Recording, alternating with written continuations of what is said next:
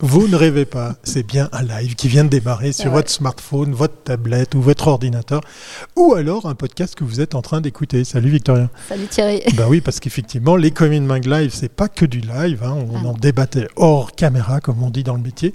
C'est aussi la possibilité, vous avez la possibilité aussi de les écouter euh, ou de les regarder plus tard. En courant, oui, hein. oui, oui, il y, a, y, a des gens qui aiment faire du sport pendant qu'ils font du podcast. Et là, il y a mon ordinateur qui vient me signaler que j'ai pas fermé le haut-parleur. Voilà, c'est les, aléas du, direct. À propos d'aléas, euh, il y a un truc qui a dû vous passer devant. Hein. Bah vous avez dû vous en apercevoir. On a envoyé une super newsletter à tout le monde. Oui, on est assez fiers du visuel de cette année. Ah c'est joli. Mais de quoi parle-t-on, Victoria, d'ailleurs Ah, du meilleur de la pub. Et oui, nous venons d'ouvrir le site. Alors, on sait que vous n'allez pas vous précipiter parce qu'on vous connaît. Non, bah parce qu'avec le laptop sur les genoux, euh, sur les remontées mécaniques, c'est difficile. la semaine prochaine, on sait qu'il y a les relâches, donc voilà. Mais voilà, vous avez jusqu'au 21 avril pour mhm. euh, soumettre vos projets. Euh, tout est écrit, le site est prêt, voilà. Donc on, a, on attend et de toute façon on reviendra euh, sur les catégories et surtout les nouveautés de cette année. Donc nos problèmes, c'est juste pour vous le top of mind là. Oui, pour vous le, pour vous le rappeler, une petite piqûre de rappel. Donc voilà, depuis lundi, le site est ouvert, le meilleur de la pub.ch pour l'URL, hein, très précise. Et dans les autres dates à retenir, c'est celle du 16 mai, ah c'est la soirée d'enmise de prix. On vous annonce plein de belles petites surprises à l'image du visuel de cette newsletter. On n'en dira pas plus, comme ça, ça fera du bon teasing. Exact. Je vous laisse imaginer sur quoi on va surfer cette année au niveau thématique. Ah, ça va être rigolo. Ça, va très, très bien. Quel challenge. Il va falloir leur trouver des répliques qui collaient avec, euh, avec une série télévisée bien précise. Mais j'en ai déjà trop dit. C'est parti.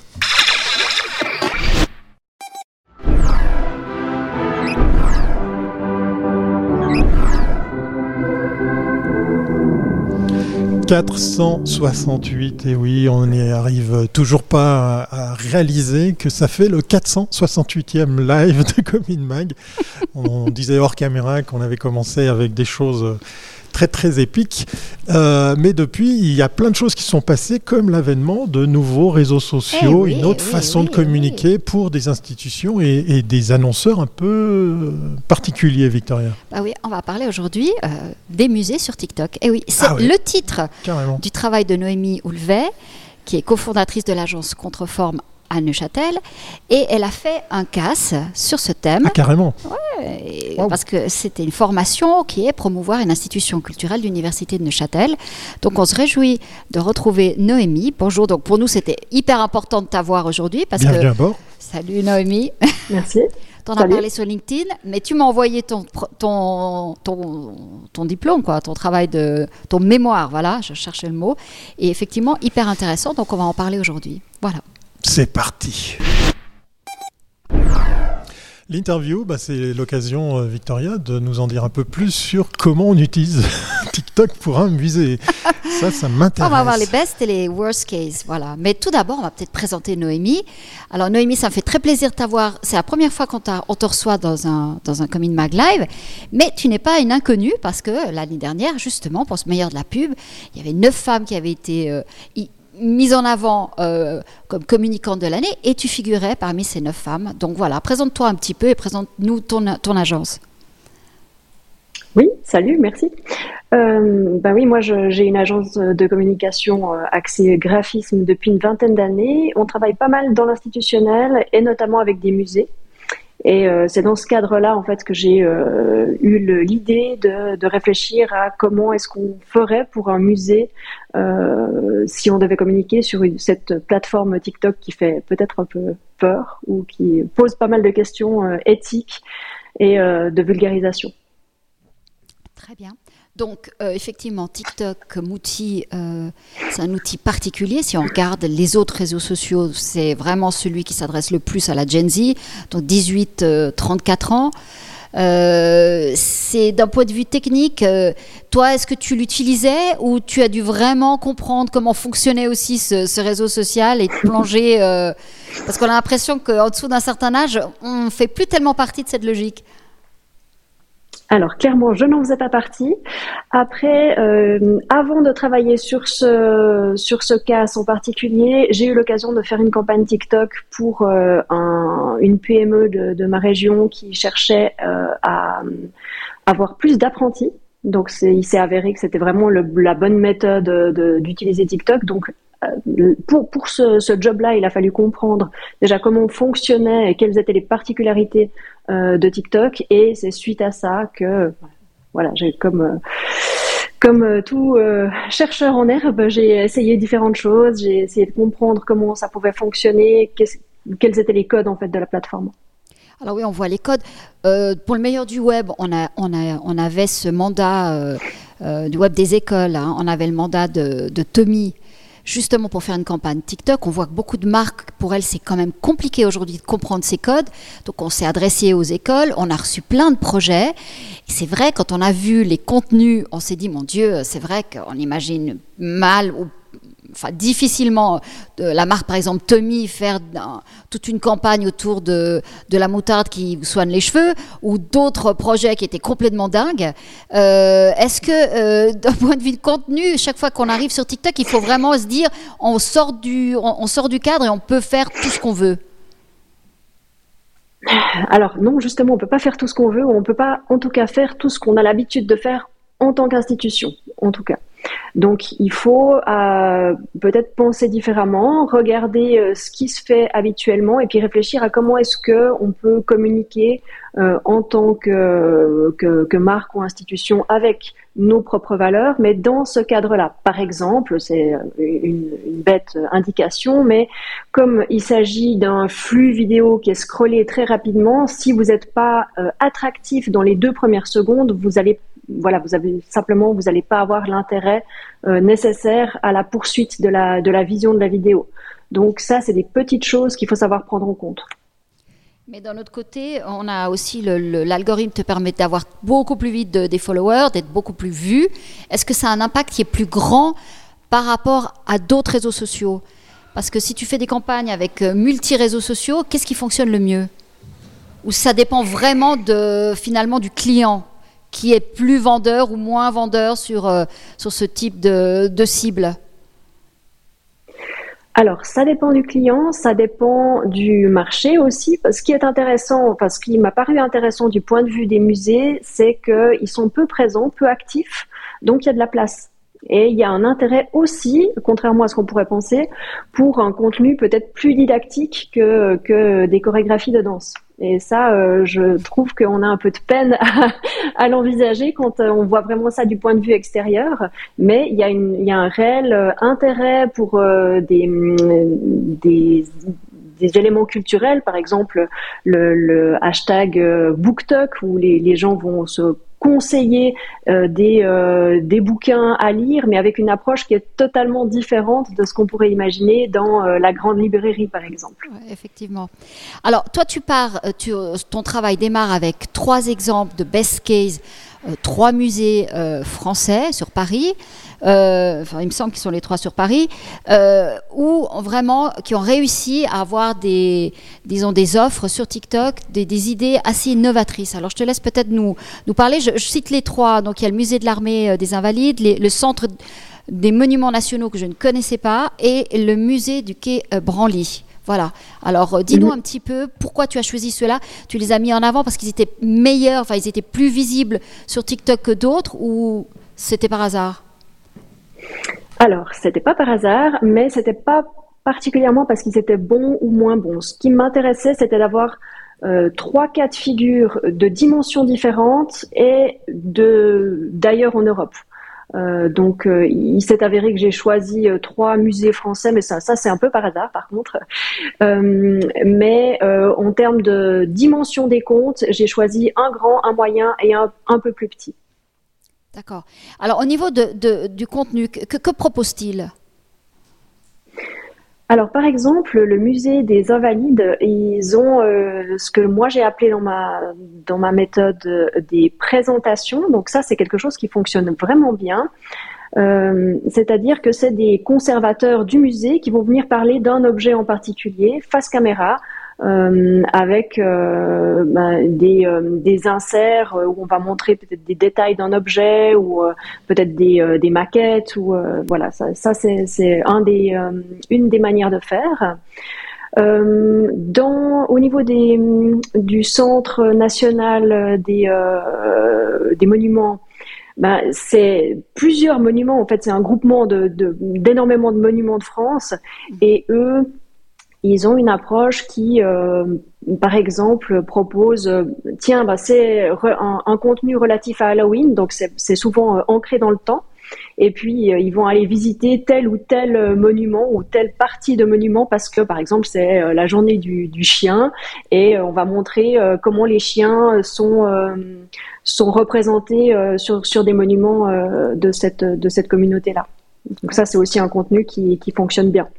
Donc, euh, ouais, donc c'est vraiment un travail, je dirais, de, euh, pour les community managers qui gèrent euh, la, visibilité de ces musées. Aujourd'hui, c'est de trouver de, des idées qui sont pas peut-être des grandes idées, mais qui sont d'amener la, la, grande histoire par, le bout de la petite histoire.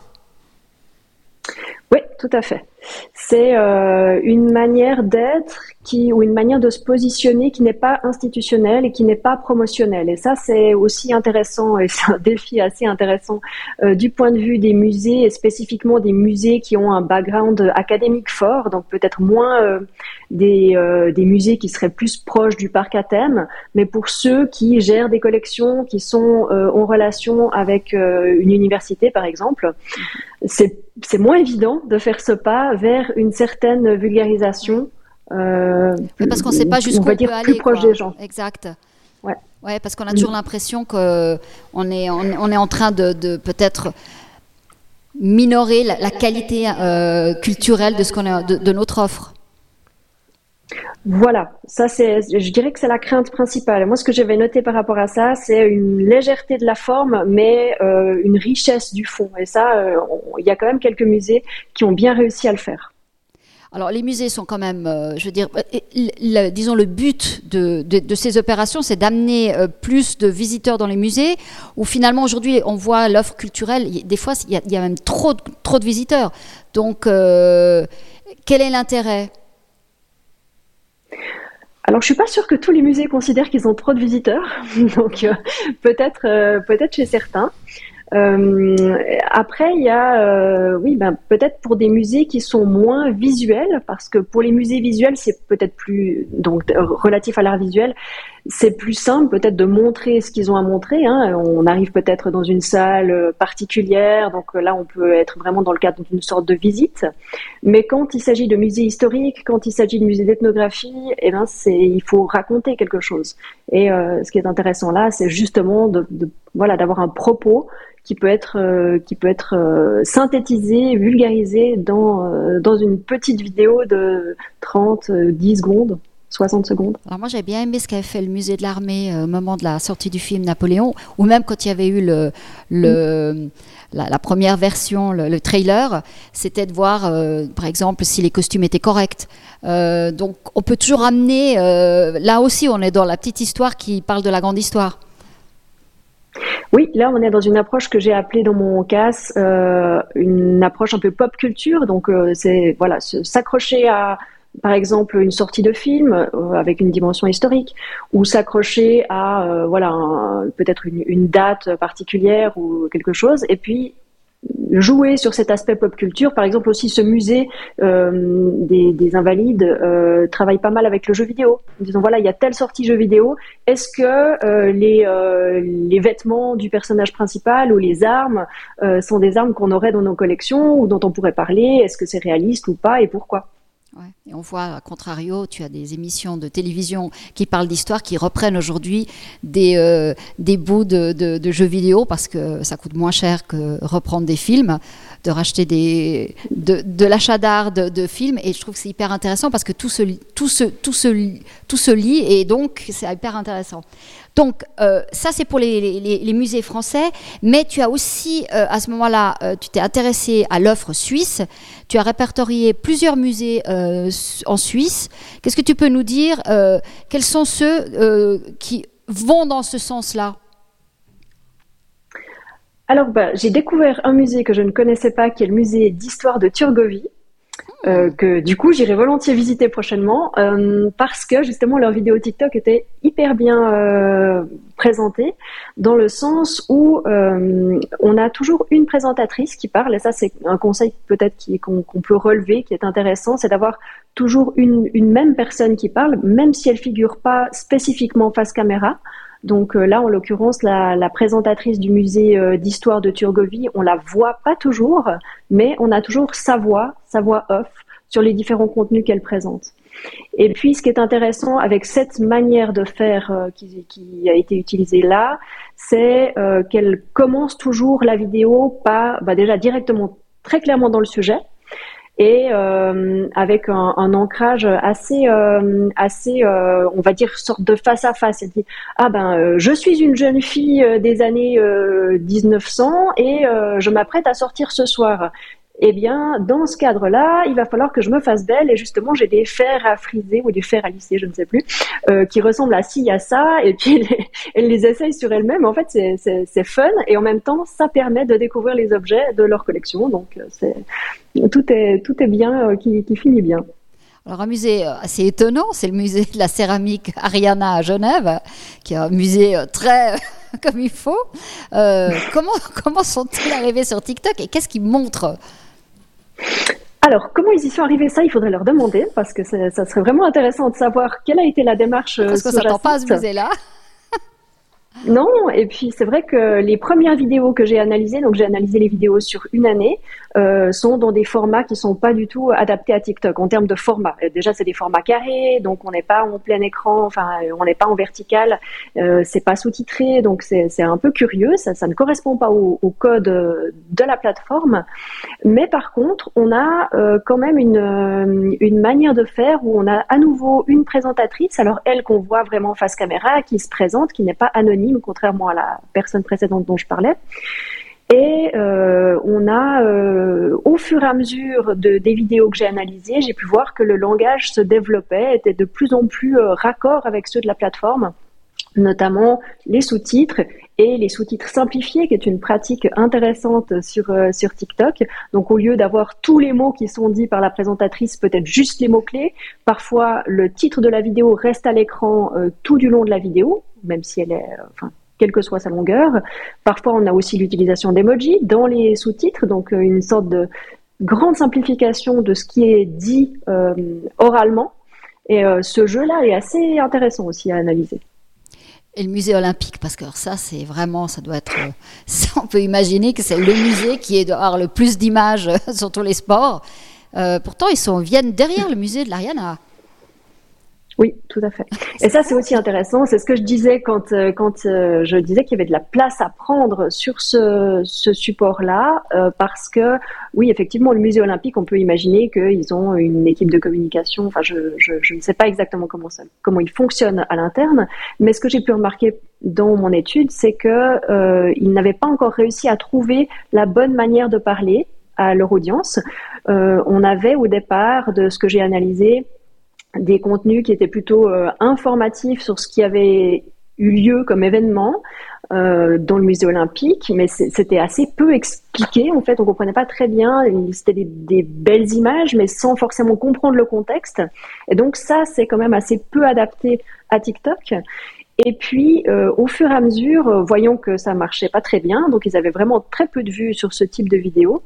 Euh, tout à coup, ils ont posté une vidéo qu'ils ont, euh, j'imagine, prise dans leurs archives d'une gymnaste qui faisait des sauts un peu périlleux comme ça, avec un petit commentaire ou une petite, un petit, une petite légende sur la vidéo qui indiquait, genre, toi qui essayes de caser tous tes cours lors de la rentrée 2023. Et euh, ça, c'est quelque chose qui leur a fait soudainement 10 ou 100 fois plus de vues, j'ai plus en tête, 100 fois plus de vues euh, que les vidéos précédentes. Et ils ont trouvé que, ce, voilà, évidemment, c'était, un retour intéressant. Ils ont continué sur ce, cette thématique un peu humoristique, mais évidemment que est-ce que c'est la bonne manière de parler du point de vue d'un musée? Est-ce qu'on ne doit pas raconter autre chose qui serait plus euh, qui serait plus de l'ordre de la médiation? Donc c'est pas évident de trouver en fait ce juste milieu. Et ça, ça fait partie des conseils que je peux euh, que je peux donner, mais qui sont des conseils un peu euh, qu'on peut peut-être trouver aussi pour les autres réseaux sociaux. Mais c'est simplement d'avoir une, une, ligne éditoriale avec un, un mix du euh, type de publication qu'on veut produire, euh, de manière à pas se laisser emporter dans que des publications humoristiques, mais d'avoir un, mix entre euh, humoristique, didactique, présentation, peut-être visite un peu des, espaces. Voilà, il y a beaucoup de choses à faire. Parfait. Bah écoute, merci. Et puis que ceux qui veulent en savoir plus, bah, te contactent directement. Voilà. Voilà, vous avez peut-être remarqué, il y a des petits soucis de, ça a été épique, de hein, technique. Voilà, il y a le son qui à double. Voilà, c'est des, des, choses qui arrivent. Je, je vais essayer d'ailleurs de régler ça pendant que je vous parle. Voilà, je fais ça comme ça et c'est réglé. Voilà, magnifique. Euh, on, a, on, a, perdu l'image pendant, pendant, pendant les échanges très très intéressants. Mais pour celles et ceux qui écoutaient ce, ce live en podcast, eh bien, je vous invite à regarder ce qui suit parce qu'à mon avis, ça vaut la peine de se jeter sur les images qui vont avec ma chronique. Et oui, il va falloir mettre ses lunettes pour écouter comment ça sent bon, comme on dit. Euh... c'est un espèce de, c'est un espèce de gag, euh, voilà, pour parler de de, de, de, ce que je vais partager avec vous. J'essaye de chaque fois corriger le petit bug qui me met en, en copie du, du, son. Voilà, vous m'entendez bien, c'est parfait.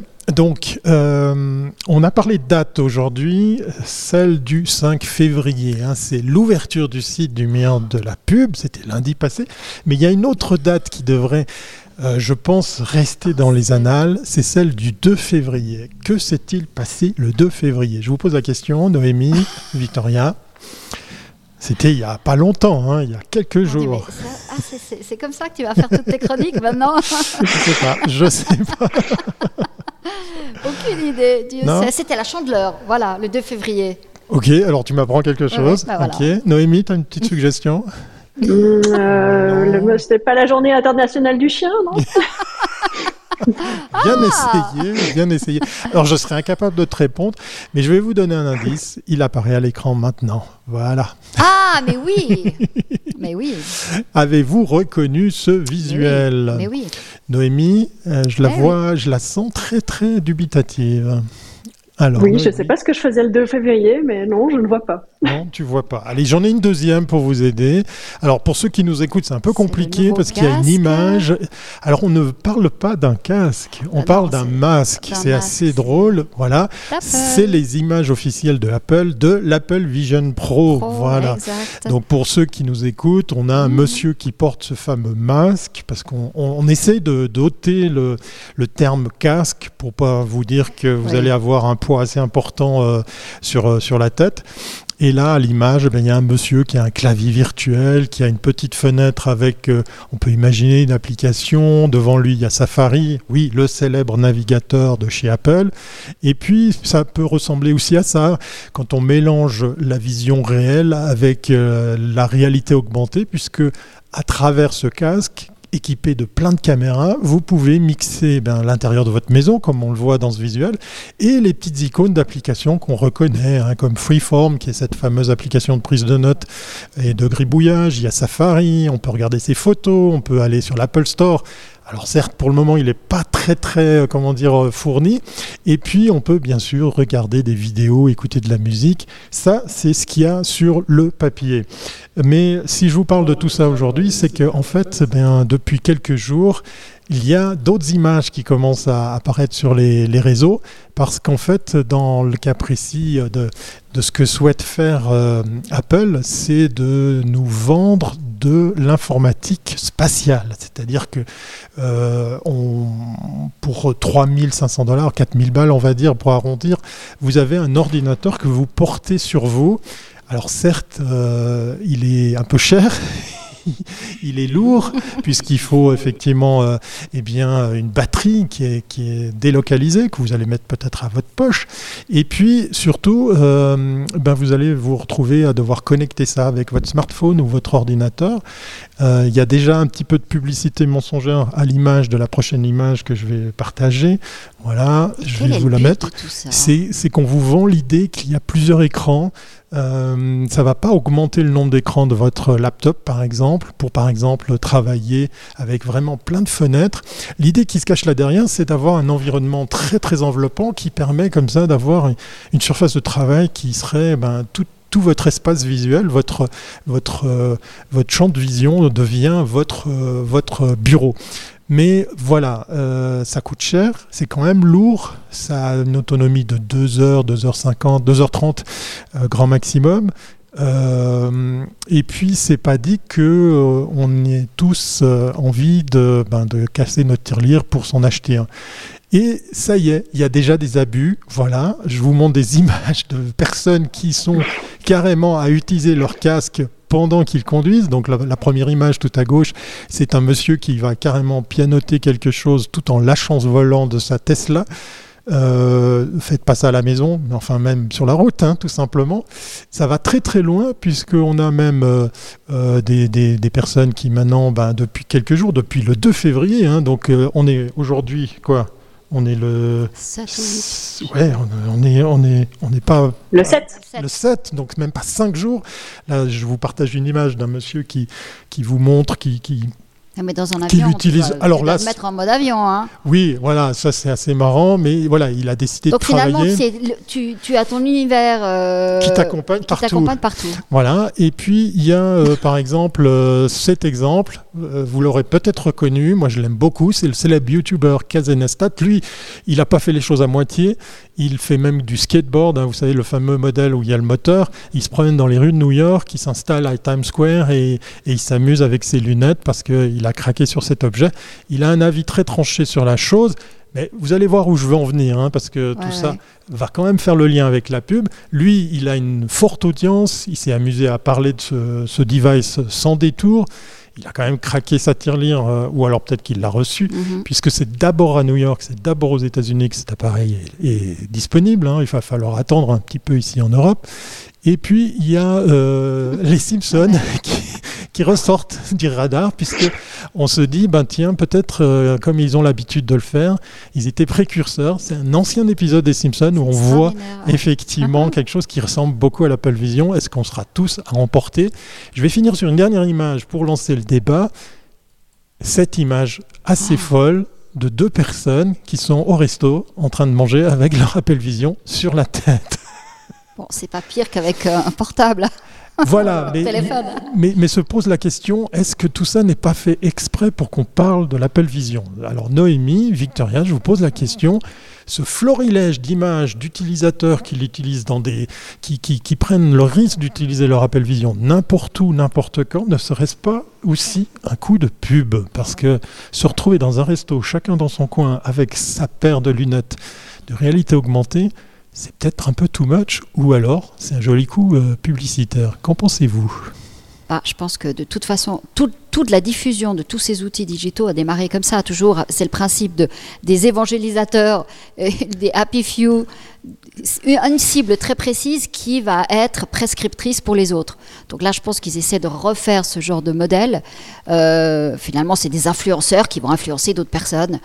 Maintenant, est-ce que ça va prendre? Moi, je, ne sais pas. Je pense qu'on est, je pense que le, trend est, au contraire, la Gen Z est de moins en moins attirée par ces écrans. Euh, je pense que finalement, c'est amener le virtuel dans le réel. Je ne sais pas. Je, me demande si vraiment euh, tout le monde va s'amuser à porter ça dans la rue tout le temps. Je crois pas. On aurait pu penser de ça de nos smartphones. Hein. Euh, on oui, mais, mais, on était fasciné par la technologie. On commence à l'être beaucoup moins. Et tu as de plus en plus de réflexions sur un monde euh, sans écran. Sans écran, sans machine. Et puis là, finalement, on te demande de travailler euh, presque tout le temps ou d'être tout le temps en connexion. Donc. je je sais pas. Je pense que ça va plus dans la philosophie du temps. Qu'est-ce que tu en penses, Noémie? T'en penses quoi? Oui, en tout cas, moi, je trouve que c'est intéressant de voir avec ce type de nouveaux usages euh, la représentation de ces nouveaux usages dans différents contextes de manière à, on va dire, en délimiter les, les, les, contours. Donc là, on est dans la représentation de manière à ce que chacun puisse se positionner sur ah moi je le ferai, moi je le ferai pas, ça c'est dangereux, ça c'est pas dangereux. Et c'est une espèce de manière de d'essayer de configurer euh, notre rapport à cette technologie qui arrive. Pour l'instant, je trouve que ça, ça a cet intérêt-là. J'ai aucune idée si ça, si ça peut être utile au quotidien. Du côté de la pub, parce que là je m'adresse à vous, les spécialistes du domaine, est-ce que ça ne serait pas un petit peu piloté? Kazenestat, hein, on le rappelle, si jamais il avait carrément vendu sa chaîne YouTube à CNN, je crois qu'il l'a récupéré, il l'a racheté, il n'a pas de souci d'argent. C'est un monsieur qui bloguait, qui vloguait, comme on dit dans le métier, euh, depuis très longtemps et de façon euh, très prolifique. Le fait qu'on voit un, emblème comme lui euh, de YouTube s'essayer à triturer l'appareil dans tous les sens, à en parler et c'est le cas de, de, médias français aussi qui ont eu la chance de monter à, New York pour aller récupérer leur fameux Apple Vision. Est-ce que ça, ça ferait pas partie d'un plan ah médiatique bah oui. bah Ça, on est dans la logique d'influenceur, ça c'est clair. Euh, on en parle, après les médias reprennent, et puis ça crée la bulle. Mais ça ressemble tellement pas à Apple de faire comme ça. Oui, mais là, je pense qu'on est quand même. Bon, on est, sorti de cette folie du métavers où tout le monde pensait qu'on allait vivre dans ce monde-là. On est dans de l'IA, on revient sur le principe de ces casques ou masques, ou comme tu veux l'appeler, euh, de ces lens qui font que, quand même, c'est un coût supplémentaire. Euh, ça Moi, je pense que c'est plus tellement dans l'air du temps. Je pense que c'est même, euh, même si la technologie, elle est là maintenant, elle va se démocratiser.